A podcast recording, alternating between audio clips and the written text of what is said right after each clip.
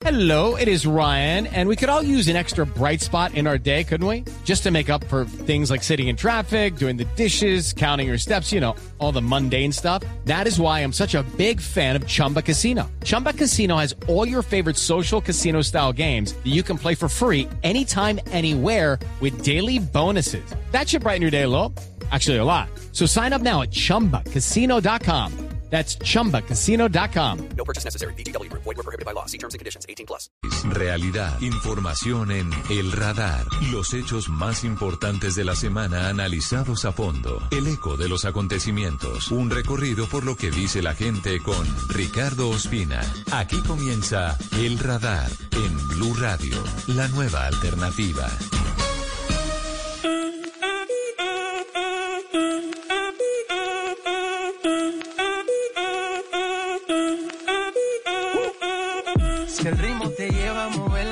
Cabeza, ya empezamos como es. Mi música no discrimina a nadie, así que vamos a romper. Toda mi gente se mueve.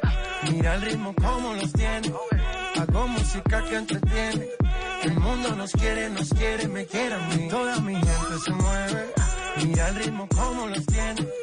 Una 19 minutos, gracias por seguir en Blue Radio y en BlueRadio.com. Hoy un eh, sábado festivo en Colombia, es el primero de mayo del 2021, día en el que se conmemora el Día Internacional del Trabajo, en una jornada que está marcada por manifestaciones multitudinarias en varias ciudades del país, mayoritariamente pacíficas y que tienen como bandera la oposición de muchos sectores políticos y sociales a la reforma tributaria. Comenzamos escuchando a J Balvin, que también en Instagram ha expresado su desacuerdo con las modificaciones que anuncia el gobierno, pero dice que también está en desacuerdo, por supuesto, con los actos de vandalismo sobre la reforma tributaria que es el trasfondo de las protestas hoy en Colombia. El gobierno en las últimas horas recogió banderas. Dijo que no habrá ningún aumento en el IVA, no habrá IVA a la gasolina, no habrá IVA a los productos básicos de la canasta familiar y también dijo que no habrá pago de impuesto de renta para quienes hoy no lo están pagando. Pero eso por ahora pareciera que no desactiva las protestas callejeras que a esta hora se presentan en gran parte del país. Vamos a estar en minutos en las calles de Colombia hablando de lo que está pasando en las marchas, de qué están pidiendo los eh, manifestantes. Y también vamos a contarles cuál es la información de servicio. Hay que decir que hoy gran parte del país está en confinamiento estricto por cuenta del intento de control de la pandemia. El departamento de Antioquia está endureciendo las medidas debido a la cantidad de personas en las calles y debido a que el pico del COVID-19 está siendo muy difícil de controlar. Estamos escuchando a J Balvin además de esto porque la próxima semana, el próximo 7 de mayo, se va a presentar el documental El Niño de Medellín en Amazon Prime y hay mucha expectativa por la historia de este hombre que se ha hecho a pulso. Parece una expresión manida, pero así es. J Balvin nació y creció en las calles de Medellín comenzó cantando en fiestas de barrio y hoy es uno de los íconos de la música colombiana en Estados Unidos particularmente. La una, 21 minutos, con música comenzamos, vamos en segundos a las calles del país. Hablaremos al final también de vacunas, del COVID-19 y de reforma tributaria con Cristian Daes, uno de los empresarios más importantes de Colombia, que está listo para la compra de vacunas por parte de los sectores privados. Así comenzamos hoy el radar en Blue Radio y en Blue Radio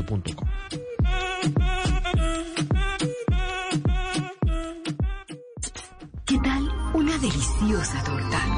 Unos ricos pastelitos, unas exquisitas galletas, un pan calientico, con harina de trigo, los farallones. Y es rico alimento, suave, rendidora, deliciosa y gustadora. Con el trigo de las mejores cosechas, harina Los Farallones. Calidad y rendimiento inigualable. Trabajamos pensando en usted. Usted está en el radar en Blue Radio. Una 22 minutos, el llamado por supuesto es a la calma, a la protesta pacífica de quien quiera manifestarse, por supuesto, en el marco de la legalidad. Aunque hoy pareciera que no es el momento en medio de la situación más difícil por el COVID-19 en Colombia. Muchas personas han estado en las calles de Bogotá, de Medellín, de Cali, de Barranquilla. Comienzo en Bogotá, José David Rodríguez, ¿qué está pasando a esta hora en las manifestaciones? Hola Ricardo, estamos aquí en el sector de los héroes que conecta la calle 80 con la finalización de la autopista norte. Recordemos, son, dice la Secretaría de Movilidad, el reporte que entregan ellos, más de mil las personas que pueden estar fácilmente en los alrededores aquí de esta zona del norte de la ciudad. Esta manifestación arrancó pacíficamente y continúa pacíficamente, muchos tambores, mucha música, inició allí en el Parque Nacional, avanzó por toda la carrera séptima, bajó en la calle 76 a la avenida Caracas y en estos momentos empiezan a moverse otra vez los manifestantes para avanzar por la autopista norte sentido sur-norte. Sin embargo, Ricardo, este no es el único punto de manifestación pacífica. Mucha atención que Transmilenio nos reporta que en el portal del Dorado se está dejando de atender y están las estaciones de consejo y centro de memoria cerradas. Movilización en la Avenida de las Américas se deja de atender toda la troncal de las Américas. También en la Avenida Jiménez con Caracas, Tercer Milenio, Hospital, Ortúa, Nariño, Pucha, Restrepo, Olaya, entre otras. Son más de seis puntos de concentración que se han dado esta mañana en la ciudad, pero destacamos y reiteramos de manera pacífica Ricardo y Sí, y eso ha dicho la alcaldesa López en Twitter hace algunos minutos señalando que el día de hoy han eh, transcurrido de forma tranquila las manifestaciones. Ha dicho la alcaldesa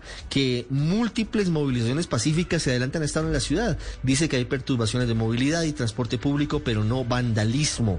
Organizamos desvíos del tráfico para garantizar la movilización de todos en sus diferentes necesidades y derechos. Pero la alcaldesa advierte, amanecimos con 92.5% de ocupación de camas en cuidados intensivos. Y agrega lo siguiente, y esta es la parte que no es positiva. En cuatro días de movilizaciones no tenemos ningún fallecido ni herido por arma de fuego, pero hay 72 personas con lesiones menores y 10 de mayor gravedad en medio de disturbios de vandalismo. También nos duelen, dice Claudia López, 89 policías heridos, dos de ellos de gravedad. Una 25 minutos. Ya voy en instantes a la ciudad de Cali con el personero de la capital del Valle del Cauca, con la gente en las calles, para saber por qué están protestando hoy, cuál es la consigna en medio de lo que significa el trámite de la reforma tributaria. Antes voy a Medellín, saludo al gobernador del departamento de Antioquia, Luis Fernando Suárez. Gobernador, buenas tardes.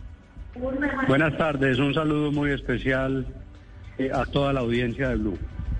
Gobernador, ya entraron a regir las nuevas medidas estrictas, restrictivas para evitar el avance del COVID-19 en el departamento de Antioquia en medio de lo que significan estas manifestaciones. ¿Cuál es a esta hora la situación? Primero le pregunto por el orden público y ya le voy a preguntar por el COVID. Sí, Ricardo, pues hombre, nosotros desde ayer estuvimos muy atentos a las distintas movilizaciones que hubo en el departamento, muy específicamente en el área metropolitana, eh, principalmente Copacabana y Bello. Conocemos pues por eh, todos los efectos desafortunadamente de la afectación a las casetas de los peajes de Niquía y anoche eh, General Franco de la región 6 de Policía, General Ruiz, tuve un diálogo con ellos y me dicen que hay información de inteligencia de la policía en el que claramente Hoy pretendían pues hacer distintas convocatorias para generar afectaciones en la infraestructura pública y privada de la ciudad de Medellín, de los municipios del área metropolitana.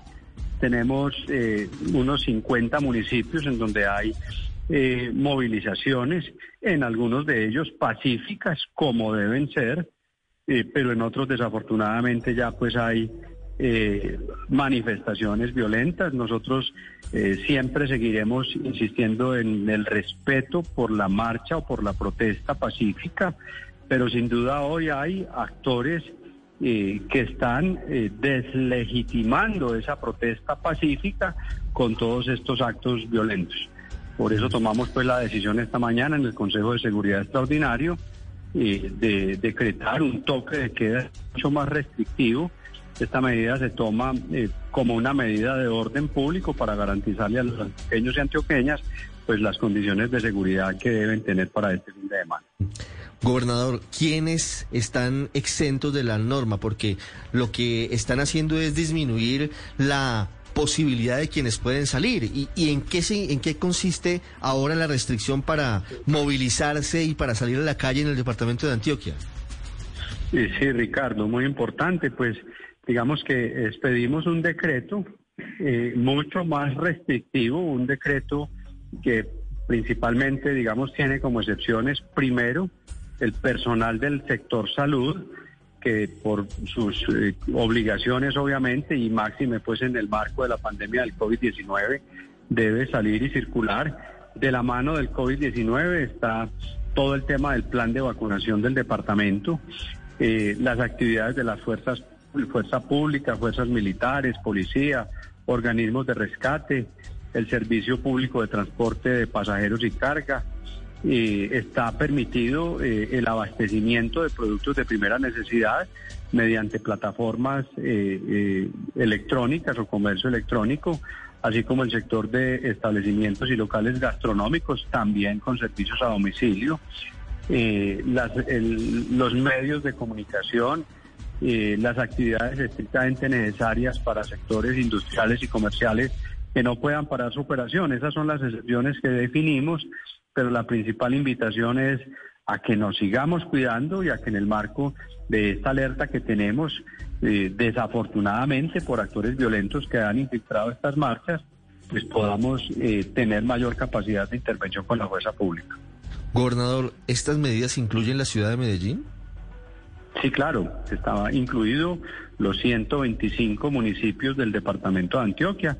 En el Consejo de Seguridad Extraordinario esta mañana participaron los 10 alcaldes del área metropolitana y tomamos esa decisión.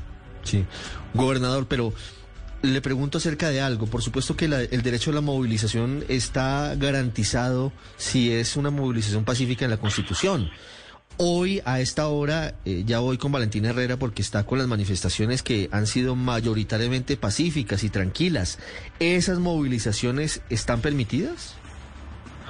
Pues Ricardo, están en la calle hoy, me dicen en el reporte desde el PMU que puede haber unas 15 mil personas que se están movilizando por el centro de Medellín. A ellos el respeto por la protesta pacífica, por la marcha pacífica y obviamente ellos pueden ser actores muy importantes para que eviten que esa protesta pacífica sea permeada por esos actores violentos que desafortunadamente han generado en Medellín, en Bello, en Copacabana, esas afectaciones en los últimos días. Sí. Valentina, sobre las vacunas. Hola, gobernador, buenas tardes. Precisamente una pregunta que nos hacen constantemente los oyentes es qué va a pasar con la vacunación durante este toque de queda que es más estricto. Algunas EPS han suspendido incluso parte de su vacunación, la vacunación a demanda o han llamado a pacientes a decir que no vayan a las instalaciones. ¿Cómo sigue el plan de vacunación en Antioquia teniendo en cuenta que es el cuarto o quinto fin de semana ya con restricciones? Queda en el marco de las excepciones del decreto la vacunación agendada, la que estaba previamente agendada no así la vacunación espontánea, puesto por demanda de las personas. Mire, gobernador, para finalizar, nos preguntan aquí algunos oyentes sobre la hipótesis que tenía el alcalde Daniel Quintero esta mañana y que usted nos ratifica en esta charla en, en el radar, y es la posibilidad de que hubiese un plan para atacar al metro y otro plan de la contraparte para disparar contra los manifestantes o quienes estuvieran eventualmente cometiendo actos ilícitos o actos de vandalismo. ¿Quién estaría detrás de esas ideas o de esos objetivos? ¿Qué información de inteligencia tienen? Pues Ricardo, claramente la información que tiene inteligencia, eh, hay por redes sociales convocatoria de algunas eh, personas a generar afectaciones sobre el sistema metro en la ciudad de Medellín. Ese es uno de los aspectos, de alguna manera, que mayor atención recibió hoy en el análisis del Consejo de Seguridad. Por eso se definió todo un dispositivo y un operativo con la fuerza pública.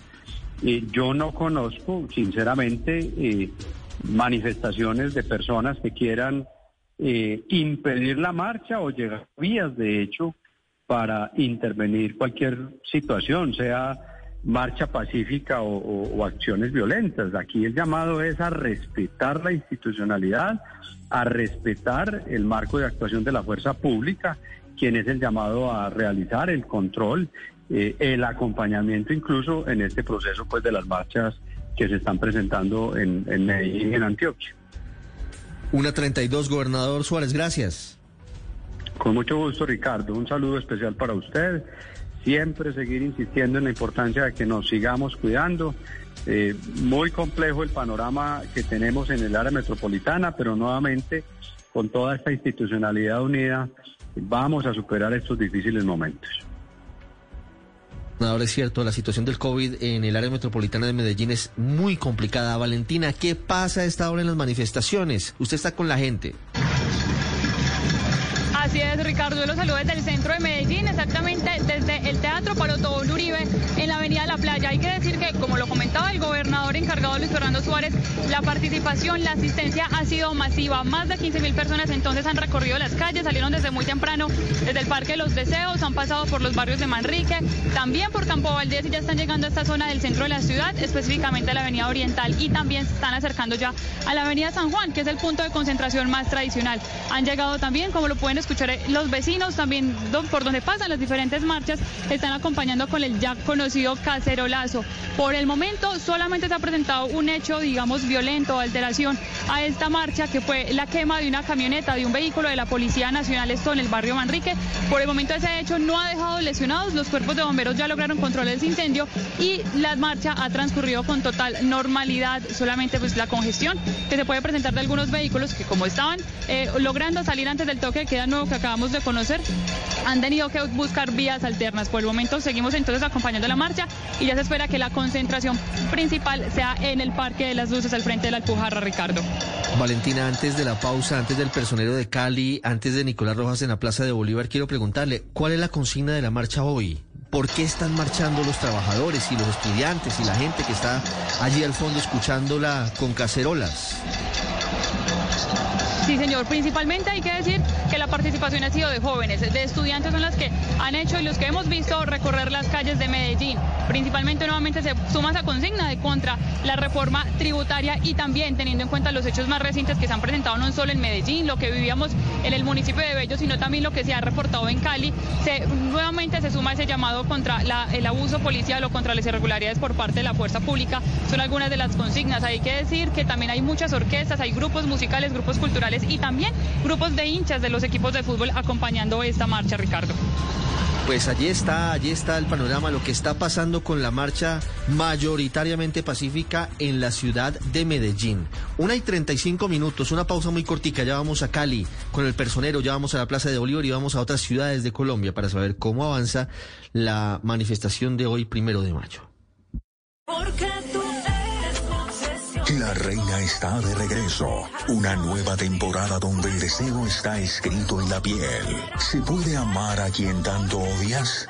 La reina del Flow 2. Lunes a viernes después del desafío de Vox. En Caracol Televisión. Usted está en El Radar, en Blue Radio.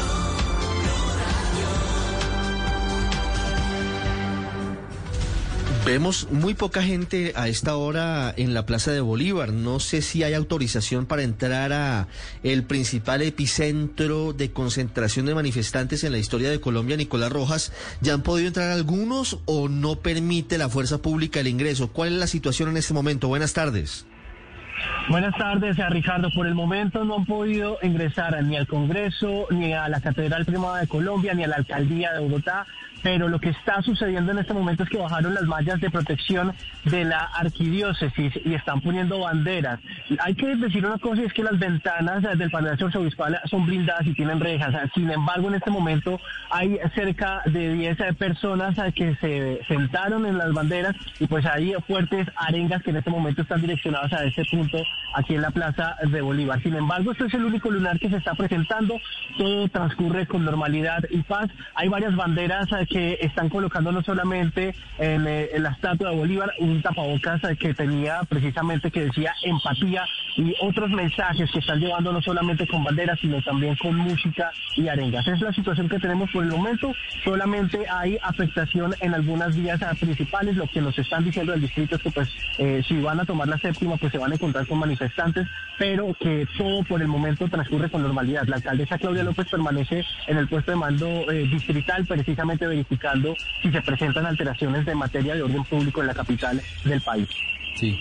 Nicolás, veíamos ayer una nota de Noticias Caracol de Julián Ríos en la que se veía que el ESMAD y varias personas habían puesto unas barreras para que no entraran manifestantes a la Plaza de Bolívar, exactamente sobre la calle 12, en la carrera séptima y la carrera octava.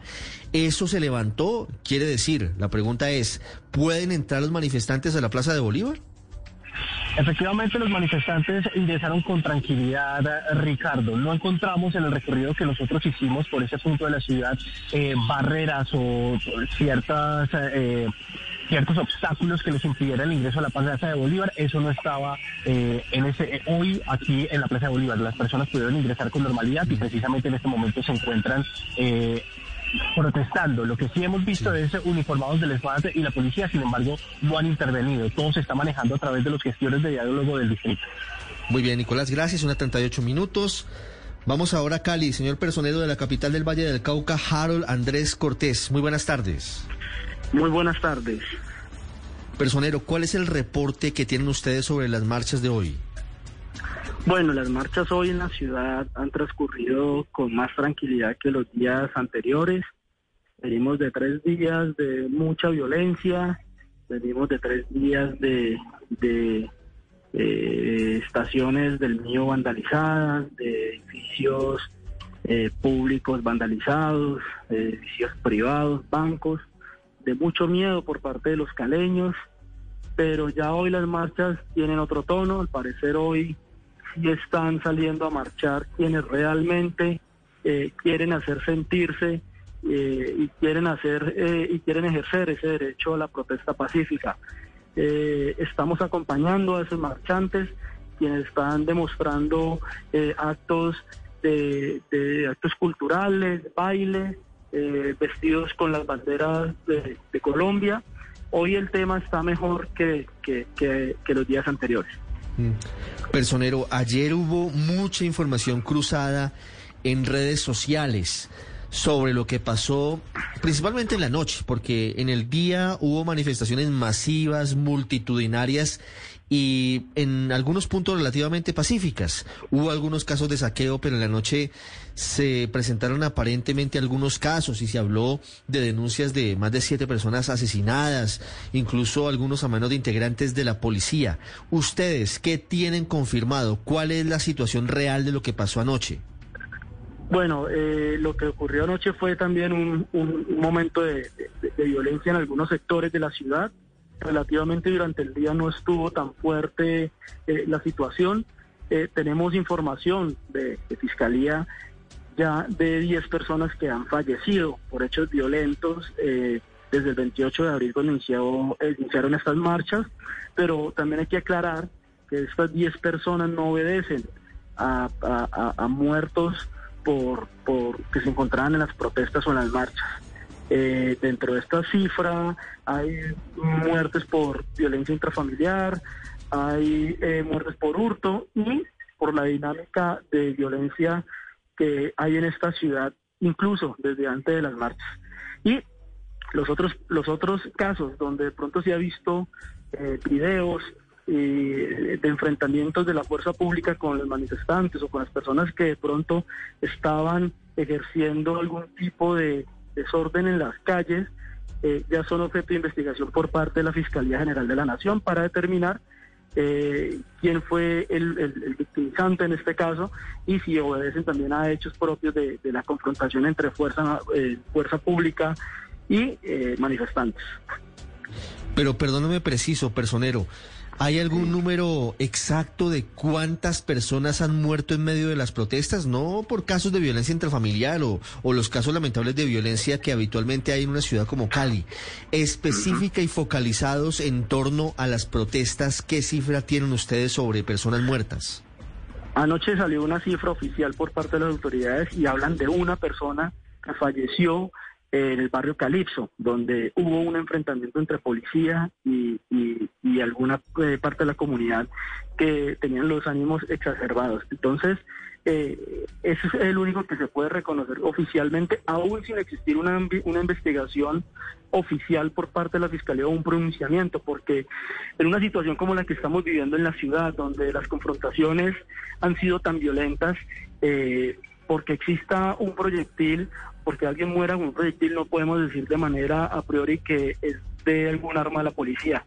Es una realidad también que muchos de estos marchantes, eh, como en efecto lo hemos podido nosotros verificar, yo personalmente, desde las cámaras del PMU, eh, están armados. Y eh, pues sería irresponsable decir de esta manera, eh, eh, sin tener una investigación a fondo, si se trata eh, por hechos victimizantes por parte de la Policía Nacional.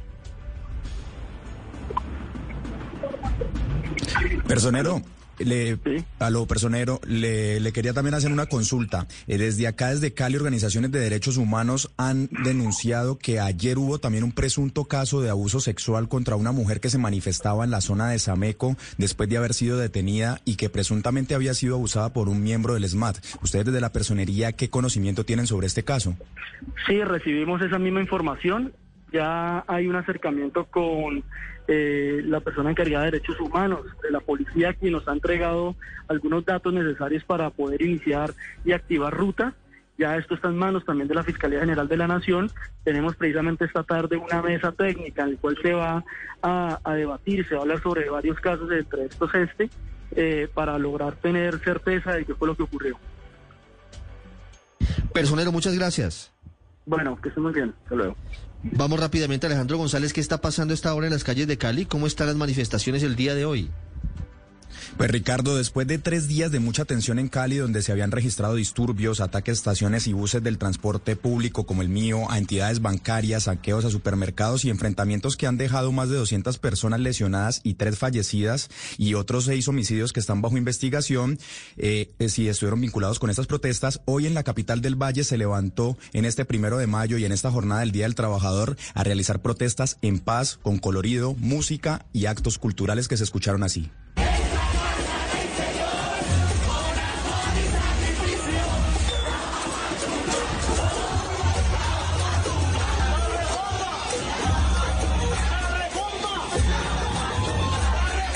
Este momento hay 10 plantones en diferentes puntos de la ciudad. Los de mayor afluencia de personas es el que está en la calle Quinta, a la altura de la Loma de la Cruz, donde hay cerca de 3.000 personas y donde también hay muchos músicos y artistas. El otro punto es Puerto Rellena, al oriente, donde llegó la movilización de las centrales obreras y donde arribó la minga indígena proveniente del departamento del Cauca. Desde ese punto dio un balance de la jornada Dani Rentería, secretario de Paz y Cultura Ciudadana. El balance es positivo, arrancamos desde Cofandi el Prado, ya estamos llegando aquí a Puerto Rellena y el parte de tranquilidad es que todo ha transcurrido bajo la normalidad. Hoy más que nunca nuestra ciudad se levanta por la vida en cabeza de todos. A la petición del alcalde de Cali, al presidente Iván Duque de retirar la reforma tributaria, también se unieron otros alcaldes del Valle del Cauca como el de Uga, Jamundí, Jumbo y Florida. Muy bien, Alejandro. Una 45 minutos. La minga indígena está llegando a esta hora también a la ciudad de Cali. Hay imágenes de la llegada de los integrantes de la comunidad, fundamentalmente de los eh, indígenas Misak y de otras etnias del departamento del Cauca que se suman a la movilización. ¿Cómo transcurren hoy las manifestaciones en la costa caribe? Comenzamos en Barranquilla, Harvey Jiménez. ¿Qué está pasando a esta hora? Ricardo, buenas tardes. Bueno, lo que era una marcha pacífica se vio empañada por algunos actos vandálicos en locales comerciales en la avenida Circunvalar. Encapuchados lanzaron piedras y atacaron varios almacenes en el sector de Caribe Verde. Más temprano, los manifestantes bloquearon y quemaron llantas en el puente de la Cordialidad al inicio de la protesta, bloqueando el transporte intermunicipal. En los videos se puede apreciar cómo algunos vándalos ingresaron a los almacenes de cadena para saquearlos y destruirlos. La marcha se, se tomaría inicialmente la avenida Circunvalar hasta llegar a la carrera 27 y al final los manifestantes se adentrarían a los barrios vecinos de este sector del suroccidente para explicarles a los ciudadanos en qué consiste la reforma tributaria y cómo consideran que esto los puede afectar. Sobre esta jornada de protestas habló el alcalde Jaime Pumarejo. El alcalde Pumarejo habló sobre las manifestaciones y sobre lo que está pasando también en Barranquilla, que por fortuna pareciera que está comenzando a descender en esta tormenta de la tercera ola de la pandemia. ¿Cómo avanzan las manifestaciones hoy en Cartagena, Dalida Orozco? Buenas tardes, Ricardo Oyentes. Mire, en Cartagena la jornada de movilización inició muy temprano en el castillo de San Felipe, recorrió la avenida Pedro Heredia y se extendió hasta la bomba del Amparo. Aunque este era el punto de finalización, un grupo de manifestantes, especialmente jóvenes, decidieron bloquear esta importante vía del suroccidente de la ciudad, quemando llantas y escombros. Hasta el momento no se han presentado disturbios, sin embargo, hasta ahora se presenta un caos en la movilidad, especialmente porque en la ciudad el toque de queda inició a las 12 del mediodía, es decir, que hay decenas de personas intentando llegar a sus hogares, por lo que el Y el secretario del Interior, David Múnera, ya hacen presencia en el lugar para intentar desbloquear la vía. Gracias, Dalida, una 48 minutos. Vamos a Neiva. ¿Qué pasa a esta hora, Silvia Lorena? Silvia Lorena. Ricardo, en Neiva la marcha del primero de mayo del Día Internacional de los Trabajadores y en contra de la reforma tributaria presentada por el Gobierno Nacional y que se desarrollaba de forma pacífica, terminó en enfrentamientos entre la fuerza pública cuando un grupo de manifestantes, en su mayoría jóvenes, una vez terminó la movilización en el Parque Santander, se regresaron hasta el puente del Tizón, a inmediaciones de la Universidad Surcolombiana. En medio de estos disturbios que aún continúan, fue quemada una motocicleta de la policía, quienes custodiaban una estación de servicio de combustible. Asimismo, otro grupo de manifestantes y camioneros se encuentran ubicados cerca al peaje Neiva. A esta hora, por estas dos situaciones que se registran en la capital del departamento del Huila, se encuentra cerrada la entrada a Neiva por Bogotá. Ricardo, esta es la situación. Continuamos atentos al desarrollo y al balance de estos enfrentamientos que se registran a esta hora. Muy bien, Silvia, una 49. Y en Villavicencio ha sido una marcha muy grande, multitudinaria y en su mayoría pacífica, Carlos Andrés. Ricardo, muy buenas tardes. Pues en este momento nos encontramos justo al frente de la terminal de transporte de Villavicencio, donde ya la mayoría jóvenes han recorrido por lo menos unos 10 kilómetros porque llevan unas tres horas en estas manifestaciones. Se encontraron en varios puntos de Villavicencio, uno al frente de las instalaciones del SENA, otros eh, aquí en la terminal de transporte y la mayoría de personas se ha ido sumando en el camino, Ricardo. No se ha presentado ningún tipo de eh, alteración al orden público, los muchachos marchan en completa normalidad y además en calma. En este momento bloquean las calles, sin embargo, no hay mucha congestión vehicular, Ricardo, porque recordemos que el departamento del Meta se encuentra en confinamiento desde el pasado viernes a las 8 de la noche y esta medida terminará el lunes a las 5 de la mañana. Muy bien, Carlos, unas 50 minutos. ¿Y cómo han transcurrido hoy las marchas del primero de mayo contra la reforma tributaria en Bucaramanga, Verónica? Ricardo, buenas tardes. A pesar del confinamiento en Bucaramanga desde las 9 de la mañana, sindicalistas salieron a las calles. Una marcha que avanza de manera pacífica en la carrera 27 con calle 36. Donde sí hay bloqueos es en Barranca Bermeja, en el sector de obras públicas, una vía de tránsito de vehículos de carga. Allí la comunidad atravesó troncos, piedras y sacos con arena sobre la carretera, lo que impide a esta hora el paso. Usted está en El Radar, en Blue Radio.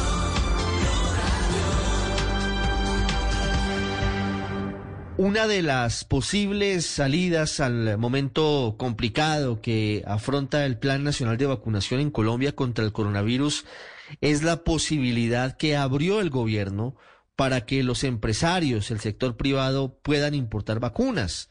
Ya hay una resolución, lamentablemente por ahora no ha sido posible que pase de las palabras para convertirse en un hecho. Sin embargo, uno de los empresarios que picó en punta buscando que los laboratorios internacionales autorizados en nuestro país puedan vender la vacuna al sector empresarial es Cristian Daes. Él es el presidente de Tecnoglass, que es una de las empresas más importantes en tecnología de ventanas de aluminio y de manejo de muchos desarrollos desde Barranquilla para el mundo. Hola Cristian, buenas tardes.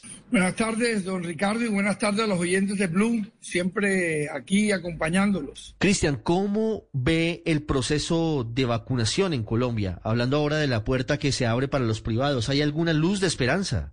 Yo nunca he comprado nada tan difícil como las vacunas. Eh, yo recibo por lo menos unas 30 o 40 llamadas al día de personas que dicen tener la vacuna y yo siempre le digo, bueno, muéstrame dónde están muéstrame una carta del laboratorio que dice que tú las tienes. Pero mm, es, bien complicado, es bien difícil, pero le estamos apostando, estamos haciendo cuatro o cinco apuestas, eh, porque yo tengo la esperanza que Dios nos va a hacer el milagro y vamos a conseguir vacunas para poder vacunar a nuestra gente, porque quedarnos de brazos cruzados es peor, nos estamos muriendo. Sí, sin duda, Cristian, el momento es difícil, pero quiero preguntarle por los intermediarios que usted nos cuenta que se están asomando y que están buscando comisión.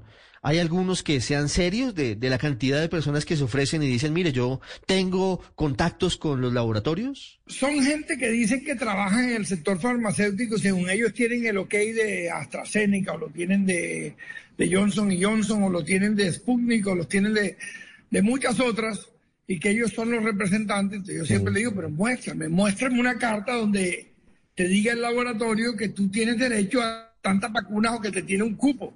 Eh, lo que ha variado muchísimo es el precio. Al principio empezaron a especular con 30 y 40 dólares por vacuna y ya vamos en, entre 10 y 20 dólares por vacuna.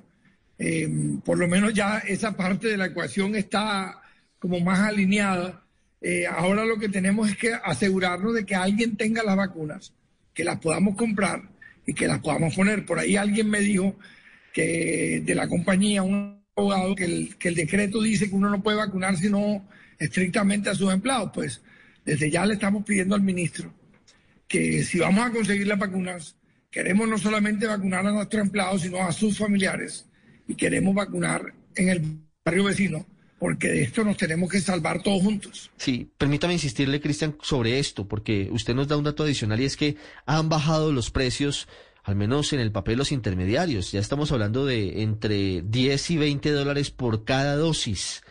¿Hay alguno de los que han hablado con usted que le merezca seriedad, que sí pueda ser el puente para llegar a alguna de las farmacéuticas?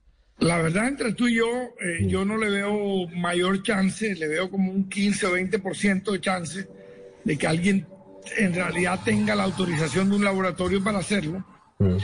Pero eh, como la, la, otra apuesta es a quedarnos sin hacer nada y morir, yo prefiero apostarle a que de pronto Dios haga el milagro y alguien sí tenga esa autorización, alguien sí tenga la vacuna, alguien sí tenga el contacto con el laboratorio y le estoy pidiendo es muéstrame al laboratorio, o sea, ponga que el laboratorio te mande una nota o me la mande a mí diciendo yo autorizo a XX a vender o está autorizado para promover la venta de 100 mil vacunas en mayo, porque hay gente que te dice, no, yo te tengo la vacuna, ¿y cuándo me entregas? No, no sé. Cuando me exignes te digo, imagínate tú cómo una persona y que, la, que después salga el tipo diciendo no, te, entrego la vacuna en febrero del año entrante. directamente, Cristian, ¿cuáles son esas puertas y esas ventanas que se han abierto? ¿Hay algún contacto directo que usted haya tenido con los laboratorios? Hemos tenido contacto indirecto, esa es la verdad, Ricardo. Eh, ninguno es directo. Eh, y eso es lo que estoy pidiendo, que me pongan a alguien enfrente que yo sepa que tiene la autorización y la autoridad para hablar de vacunas. Eh, porque hasta ahora todos son intermediarios que trabajan en el sector de la salud. Pero de todas maneras yo reitero eh, lo mismo que dije al principio.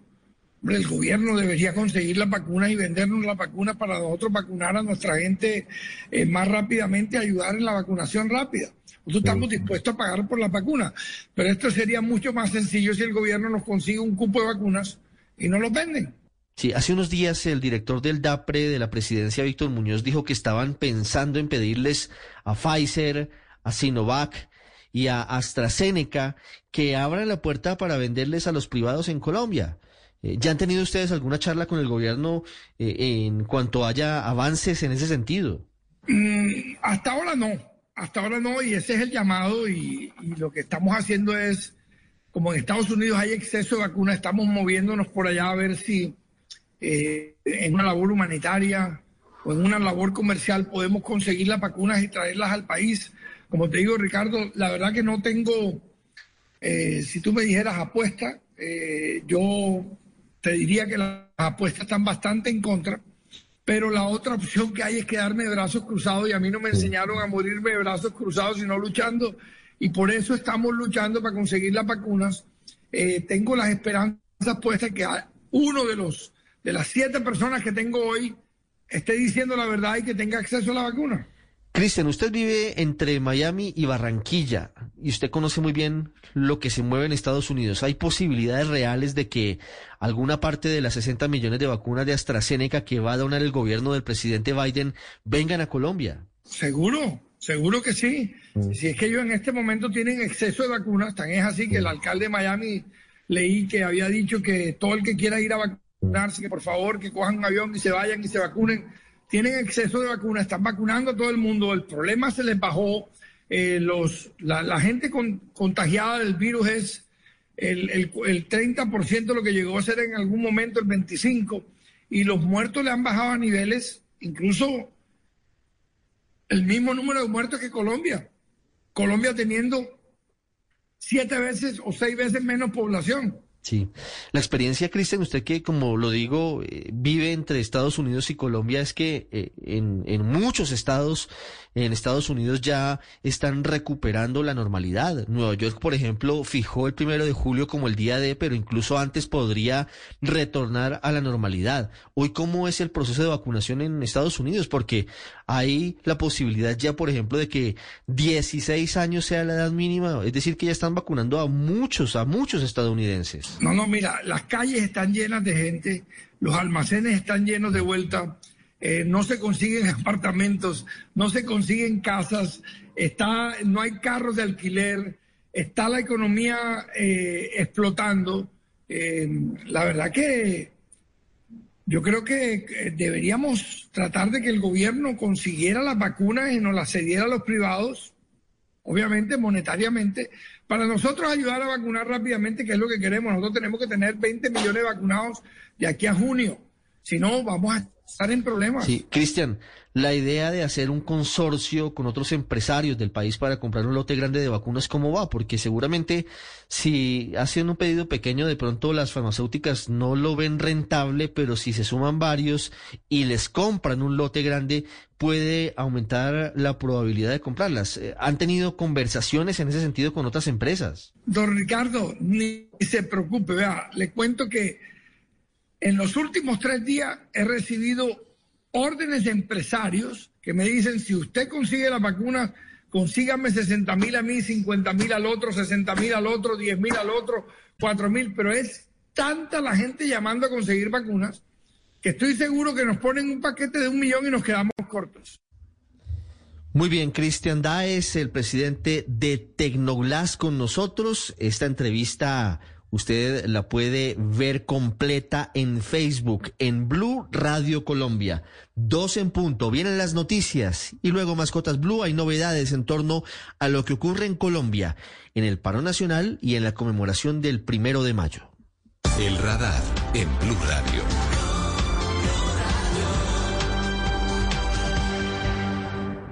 Este sábado en Travesía Blue llenen sus botellas de agua porque caminaremos por cuatro desiertos en Colombia. Busquen un buen abrigo para viajar a los países escandinavos, donde conoceremos la historia de viajes, conquistas y aventuras de los vikingos. ¿Algo más local? Tour de graffiti en su ciudad. ¿Cómo entender o apreciar este tipo de arte urbano? Alisten maletas porque arrancamos este sábado a las 3 y 10 de la tarde por Travesía Blue.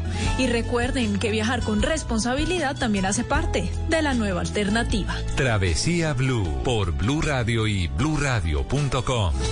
La nueva alternativa. Voces y sonidos de Colombia y el mundo en Blue Radio y bluradio.com, porque la verdad es de todos. Actualizamos las noticias en Blue Radio y en bluradio.com. Se oscurece el cielo en Bogotá y en Medellín comienzan algunos disturbios en medio de las manifestaciones. Hay enfrentamientos entre un grupo de manifestantes y la policía en la glorieta de San Juan, muy cerca de la Alpujarra, el corazón administrativo de Medellín y de Antioquia. Valentina Herrera.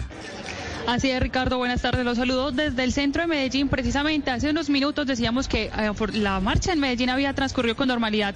Sin embargo, la llegada de la Alpujarra ya se presentan esos primeros enfrentamientos entre algunos de los manifestantes que no se están aglomerando precisamente en el Parque de la Luz, sino que continuaron hacia la Avenida San Juan con los agentes de la policía. También hay bastantes cierres, teniendo en cuenta que esta vez la marcha no tomó por la Avenida Oriental, que era la ruta esperada, sino por otras vías que son más estrechas, lo que ha hecho un poco más lento el recorrido e incluso estamos, vimos también que había un cerramiento muy especial y muy grande en el comando de la policía. También reportamos hasta ahora que está cerrada la vía hacia Santa Fe de Antioquia porque hay manifestaciones en la entrada del túnel de Occidente. Incluso, como ha pasado en los últimos días, tumbaron una de las cámaras de fotomultas. También está cerrado el túnel de Oriente que comunica al aeropuerto José María Córdoba y les contamos que el metro de Medellín está informando que en ese momento están sin servicio las estaciones de Alpujarra, Universidad, San Antonio y también Parque Berrío, al igual que la estación de Cisneros, debido precisamente a estas manifestaciones. Nosotros continuaremos informando cómo avanza este recorrido y esta marcha en el centro de Medellín, que ya está llegando a su punto principal de concentración, que es el Parque de las Luces, Ricardo.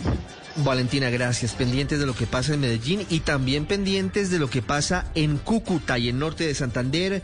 Campesinos del Catatumbo hacen cierres temporales de la vía entre Tibú y la capital norte santanderiana en medio de este paro nacional. Cristian Santiago. Así es, Ricardo. Los campesinos del Catatumbo han aprovechado este Día Internacional del Trabajo. Están concentrados en una vía, en un punto de la vía que comunica Tibú con la ciudad de Cúcuta. Están haciendo cierres temporales y pedagogía con la comunidad para darles a conocer los puntos en los que no están a favor con la reforma tributaria.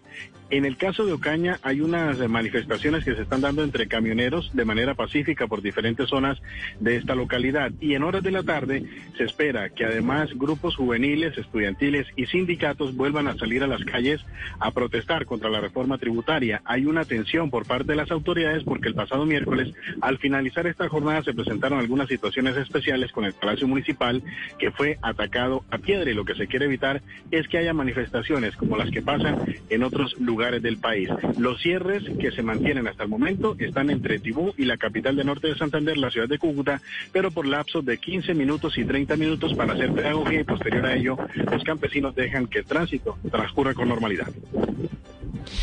Gracias, Cristian. Dos de la tarde, cuatro minutos. Y también en Popayán, miles de sus habitantes han salido a las calles para protestar en contra de la reforma tributaria. Freddy Calvache, buenas tardes. ¿Cuál es la situación hasta ahora? A esta hora avanza por las calles de Popayán una multitudinaria marcha de miles de payaneses que salieron nuevamente a las calles a protestar por la reforma tributaria.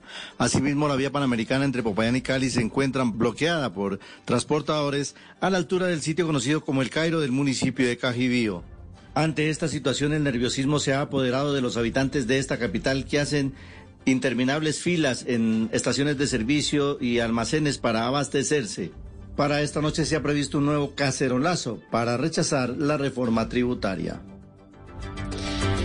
Estaremos atentos al desarrollo de todas estas movilizaciones a lo largo del país. Hablamos ahora de noticias internacionales. En este primero de mayo, Día del Trabajo, el gobierno de Venezuela, liderado por Nicolás Maduro, aumentó el salario mínimo integral del país y lo ubicó en 10 millones de bolívares. Esto equivale a cerca de 3 dólares con 54. Xiomara, buenas tardes. Buenas tardes, Joana. Pues desde una concentración en el centro de Caracas con motivo del Día Internacional del Trabajador, el ministro de Trabajo, Eduardo Piña, anunció el aumento del salario mínimo. Escuchemos. A partir del primero de mayo entre en vigencia un incremento del salario mínimo a 7 millones de bolívares y el cestatique socialista 3 millones de bolívares. Ayer el salario mínimo base en Venezuela era de 1.800.000 bolívares, que al cambio oficial era 0,63 dólares, y el bono de alimentación correspondía al mismo monto, por lo que el ingreso mínimo integral era de 3.600.000 bolívares. Gracias, Xiomara. Dos de la tarde, seis minutos. Ampliación de estas y otras noticias en blurradio.com. Los invitamos a seguir conectados porque ya llega Mascotas Blue. Un perro, un gato una mascota, un miembro de la familia y como tal buscamos su bienestar. Aquí comienza Mascotas Blue, un espacio para compartir conocimientos y experiencias con nuestra familia de cuatro patas. Mascotas Blue, todo lo que debes saber sobre perros, gatos y otras mascotas. Por Blue Radio y bluradio.com, la nueva alternativa. Hola, ¿cómo están? Bienvenidos a esta edición de Mascotas Blue. Hoy es sábado primero de mayo y para nosotros es un gusto acompañarlos y conversar sobre perros, sobre gatos y otros animales. Bienvenido, Guillermo Rico. Buenas tardes.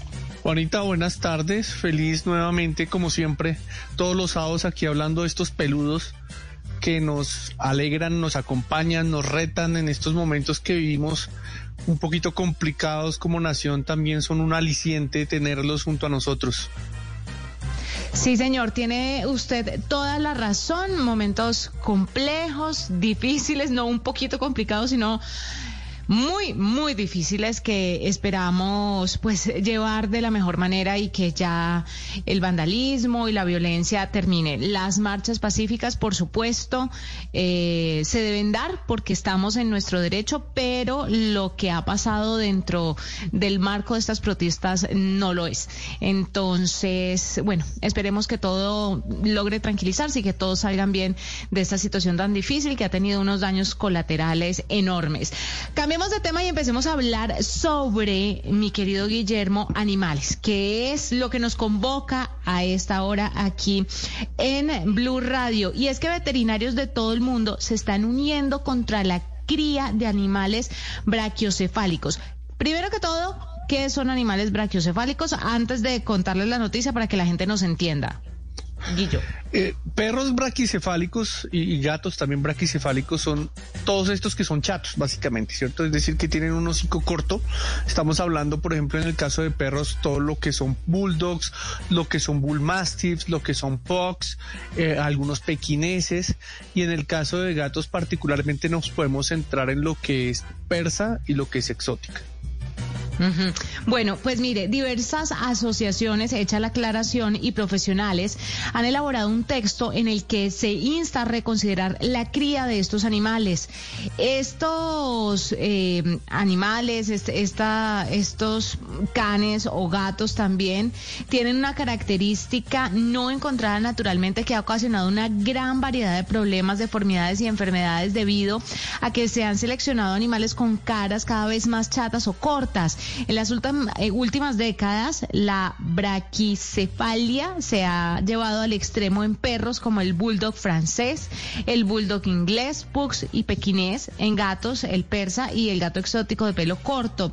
Ahora más de mil profesionales del sector veterinario de todo el mundo, junto a 71 organizaciones en el mundo entero, también han firmado un, un manifiesto sobre las fatales consecuencias de la cría de este tipo de animales con esta características. Según explican, lo más notable es el síndrome de obstrucción crónica de las vías respiratorias altas, más comúnmente conocido como síndrome brachiocefálico.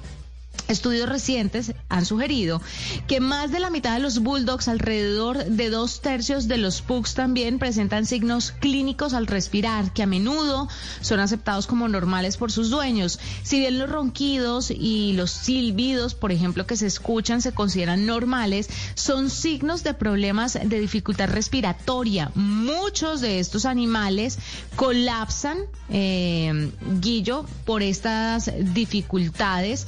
Eh, cuando están haciendo algún tipo de actividad y tardan más de lo normal en recuperarse, por ejemplo, después del ejercicio, al extremo que muchos requieren cirugía para tener una vida normal. Así que es el llamado de todos los especialistas pidiéndole a la gente que por favor terminen con la cría de estos animales. Naturalmente, este tipo de característica no se da guillo. Yo pensé que en algunas razas nacían así, por, porque la naturaleza lo, lo presentó de esa forma.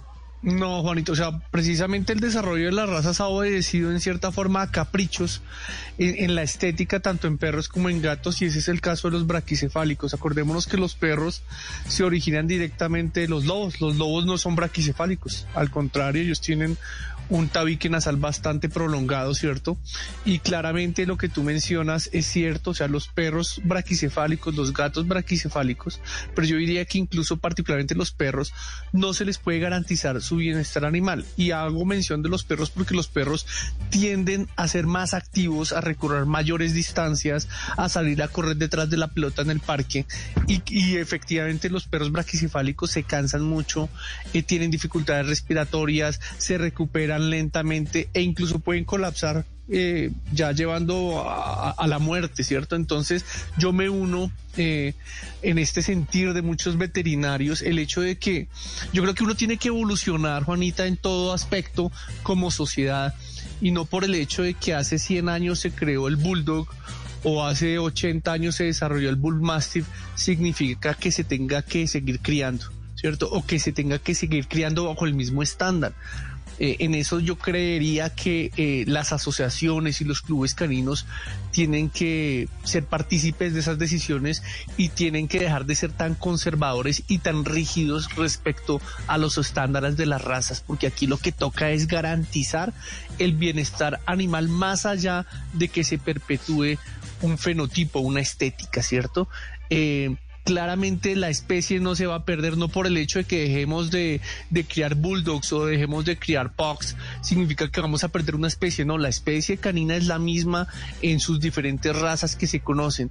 En el pasado se han extinguido algunas razas y no ha pasado nada, ¿cierto? O sea, entonces aquí básicamente hay que primar siempre el bienestar animal por encima de cualquier capricho, así sea un capricho que venga desde hace 100 años.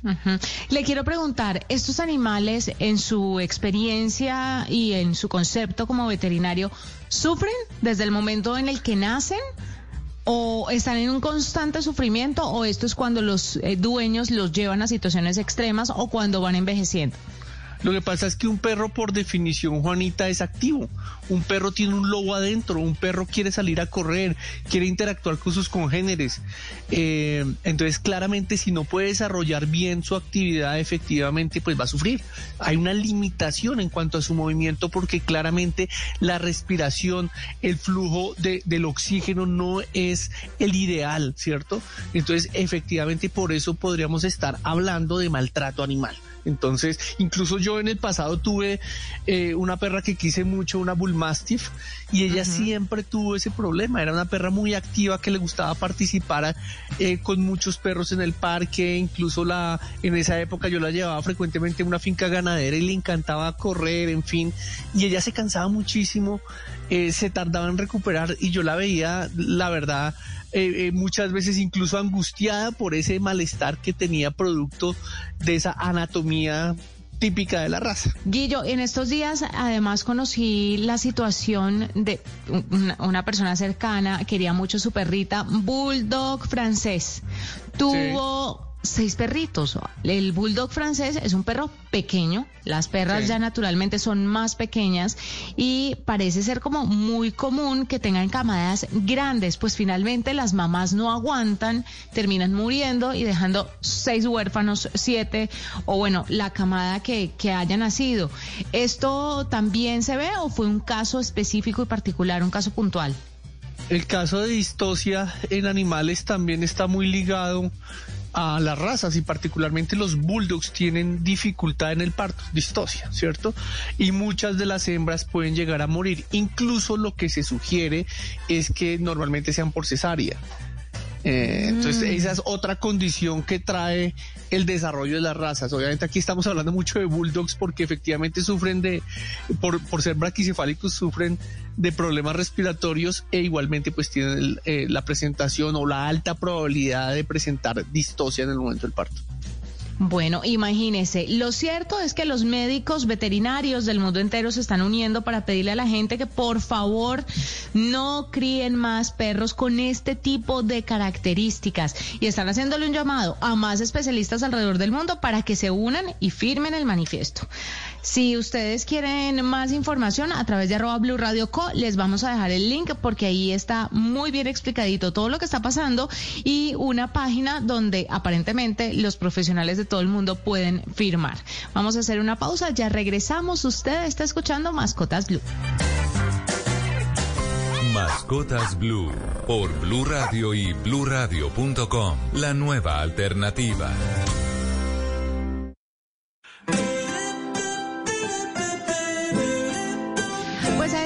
Nos acompaña Natalia Sabina, fundadora de Animal Voices, y es que vamos a hablar de animales de compañía de difícil adopción las dos caras de la moneda, ¿no? Porque es que a todo el mundo le parece súper bonito el tema de adoptarlos, de, mm, de llevarse un animalito a la casa y darle un hogar, pero hay unos que no son adoptados, hay unos que son descartados, pero además también hay familias que devuelven a los animales. Pues Natalia por eso estaba con nosotros para contarnos un poquito como esa otra cara en ese duro proceso de adopción de perritos y gaticos. Natalia, bienvenida a Mascotas Blue. Ay, a ti, muchísimas gracias por invitarme a todos los oyentes. Muy buenas tardes, feliz de estar acá. Bueno, Natalia, hablemos un poco sobre cuál es el principal reto en el proceso de adopción de perros y gatos que están enfrentando las bueno, no iba a decir las principales, no, cantidad de fundaciones que hay de animalitos en el país, no solamente la de ustedes. El primer reto, Juanita, sentiría yo que es hacerle entender a las familias que es súper importante que hagan todos los procesos de llenar un formulario. Para muchas personas esto se ha convertido como en qué pereza, es más fácil adoptar un niño humano que un animalito porque son como tan canzones y sienten que las fundaciones están siendo fastidiosas. Y aquí el mensaje bonito para mandarles es, cuando una fundación les pida tanto protocolo, agradezcan a la fundación porque es una fundación en la que ustedes pueden confiar, porque les va a entregar el perro o el gato que va a ser idóneo para ustedes y van a tener un final feliz de adopción, que infortunadamente no se da siempre, Juanita, porque la gente no entiende que, ay, pucha, el, perrito tiene muchísima energía y yo soy súper sedentaria, por el contrario, a mí me encanta salir, el perrito no aguanta ni una cuadra caminando, entonces, ay, ya no me gusta, ya no quiero, entonces se convierte en una tragedia porque el perrito termina, si no tiene la cara para devolverse a la fundación, termina en las calles nuevamente. Entonces eso es un dolor muy grande. Natalia, ¿Qué características debe tener una persona o una familia para ser elegible dentro de un proceso de adopción de mascotas? Mira que esa pregunta me parece bien bonita porque yo siento, y, cuando hablábamos con producción antes de, hacer esta entrevista, que me decía, mira, este, tema que queremos analizar, yo le decía, sabes que yo siento que todos los perritos son adoptables. Y me gusta muchísimo que de verdad que tengan esa oportunidad para contarle a la gente por qué no podrían ser adoptables, porque hablamos de difícil adopción.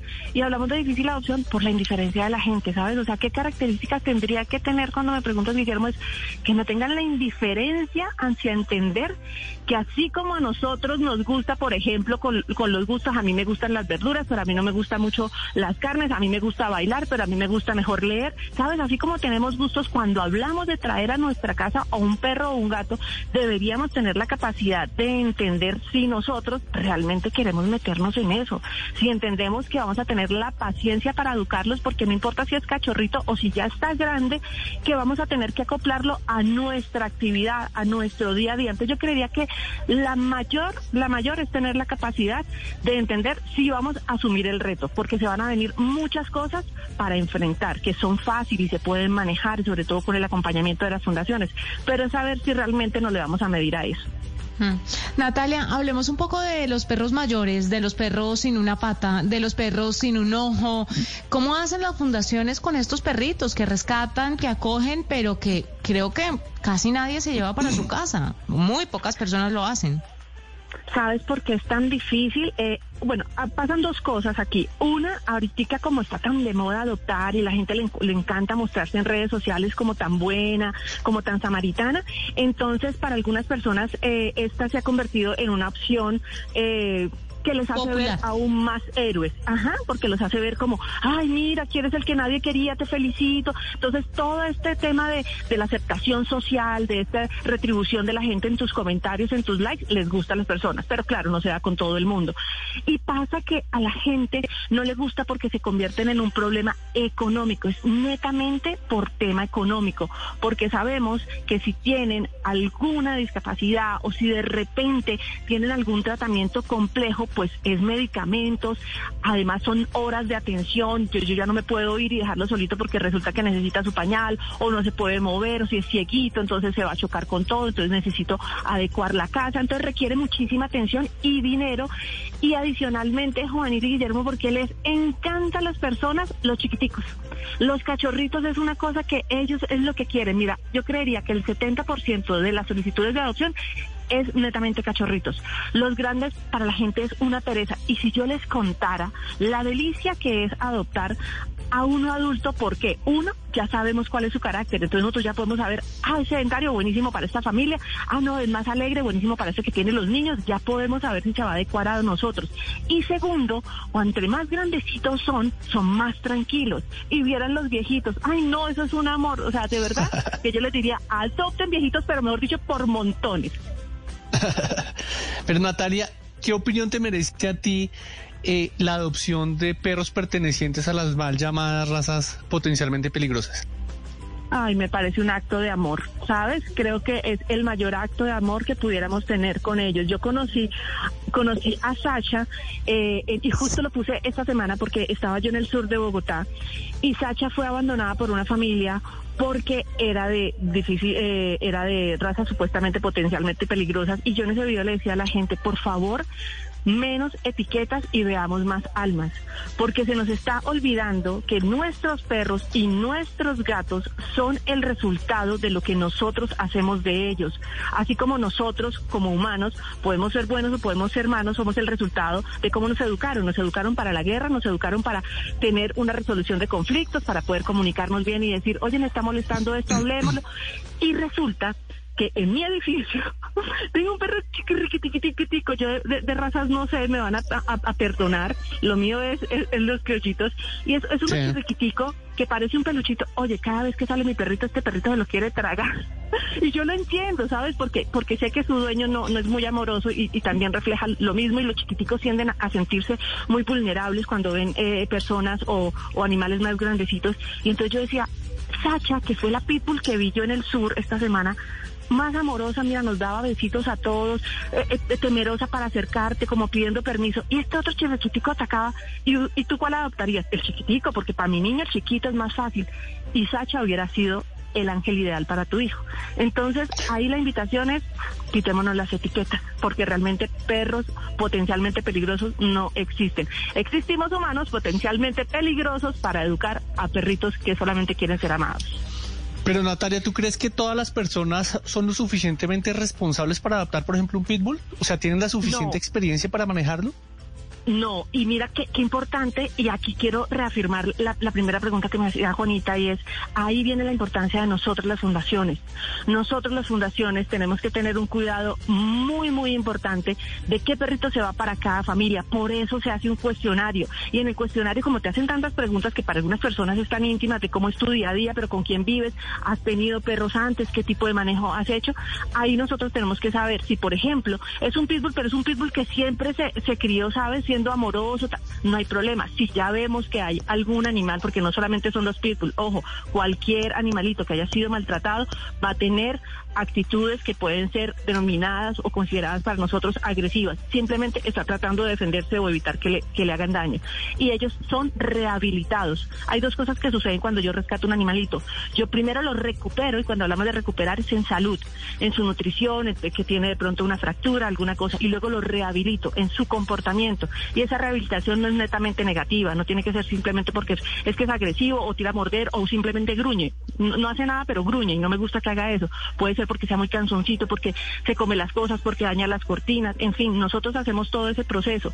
Y ahí tenemos que ver qué familia va a tener realmente la interesa para comprometerse y saber que si de repente alguno de estos comportamientos vuelve o intenta salir a la luz, ellos van a poder hacer algo al respecto. Y nosotros los capacitamos con nuestro etólogo. Nosotros siempre entregamos y hacemos lo que se llamaría como un empalme, un acompañamiento con el etólogo para que la familia entienda cómo manejarlo a cualquier raza, ¿sabes? No netamente a las que pudieran eh, tener las personas algún tipo de temor. Eh, Natalia, siempre he querido hacerle esta pregunta eh, y sobre todo a una directora de una fundación o, a, fundadoras de, de, estas, pues de estos sitios donde rescatan los perros. Pero usted está en absoluta libertad de contestármela o no. ¿Usted qué opina de la gente que quiere comprar un perro por una característica específica o porque así lo quiere y así lo prefiere? Pues mira, yo la verdad tengo que, confesarte que siempre he sido de, la política de, no juzgar, ¿sabes? Siento que, cuando juzgamos sentimos que somos superiores a, los demás. Eh, yo compré cuando yo, eh, pues mi papá me compró un perrito cuando yo era niña y luego cuando entendí lo que viene detrás del comprar, el mercado negro que nosotros estamos patrocinando, ahí entendí que fue la peor decisión que pudimos hacer, porque nosotros estamos patrocinando que maten animales, porque infortunadamente y tristemente la gran mayoría de criaderos cuando sus animales dejan de reproducir o están en condiciones óptimas, pues los duermen, porque si no se convierte en una carga ya no sería un negocio rentable.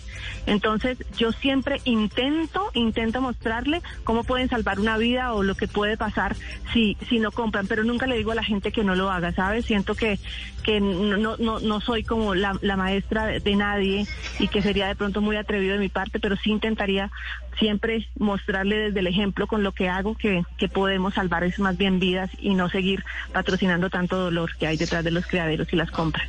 Pues Natalia Sabina, fundadora de Animal Voices, gracias por estar con nosotros, por contarnos un poco todo lo que tiene que ver con estos sitios donde reciben a los animales, con los procesos de adopción que se llevan a cabo, sobre también la responsabilidad que tienen los adoptantes y todas esas opciones que debemos darle a otros perros o a otros gatos que tal vez no son nuestra primera opción, pero que deberían serlo. Muchas gracias por estar con nosotros aquí en Mascotas Blue. Gracias por siempre abrirme un espacio. En Mascotas Blue. extraño demasiado. Buzón de colas.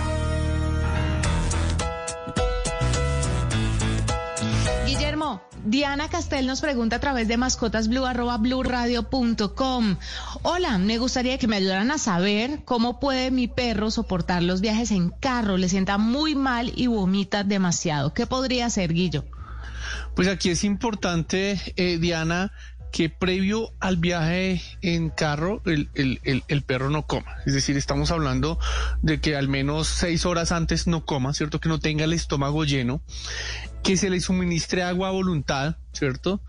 Eh, que vaya tranquilo, que, que, que no se estrese, incluso eh, es recomendable también, por ejemplo, hacer viajes cortos primero y po poco a poco irlos incrementando de acuerdo a, a la adaptación que presente el perro que tenga un, un, un, sitio, por ejemplo, puede ser el baúl del carro, si es una camioneta, eh, que sea libre, que no le vaya a caer nada encima, en fin, o si va en la parte del, del, del asiento trasero del carro, que también tenga, digamos que facilidad de movimiento en cierta forma, o en su defecto, eh, utilizar un guacal que también le da seguridad al perro. Pero aquí es importantísimo, yo no soy muy dado a, a premedicar los perros para un viaje, no, no considero que sea necesario. Yo creo que aquí toca es acostumbrarlos, ¿cierto? A mí no me gusta estar administrando fármacos indiscriminadamente porque tarde o temprano los riñones o el hígado la pasan gente, factura. La gente les da mareol, ¿no? Sí, no, no, yo no, no recomiendo, no recomiendo medicamentos, la verdad. O sea, yo creo que un perro perfectamente se puede adaptar.